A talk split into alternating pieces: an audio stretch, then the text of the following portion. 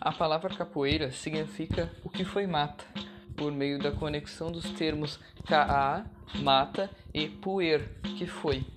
Alude às áreas de mata rasa do interior do Brasil, onde era feita a agricultura indígena. Tem origem com os fugitivos da escravidão, os quais utilizavam frequentemente a vegetação rasteira para fugirem do encalço dos capitães do mato. Esses foram os primeiros capoeiristas.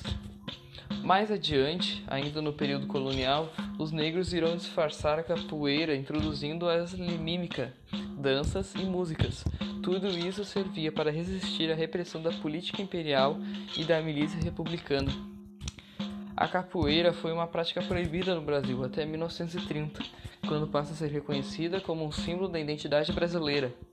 Em 2014, a roda de capoeira foi declarada como Patrimônio Cultural Imaterial da Humanidade pela Unesco.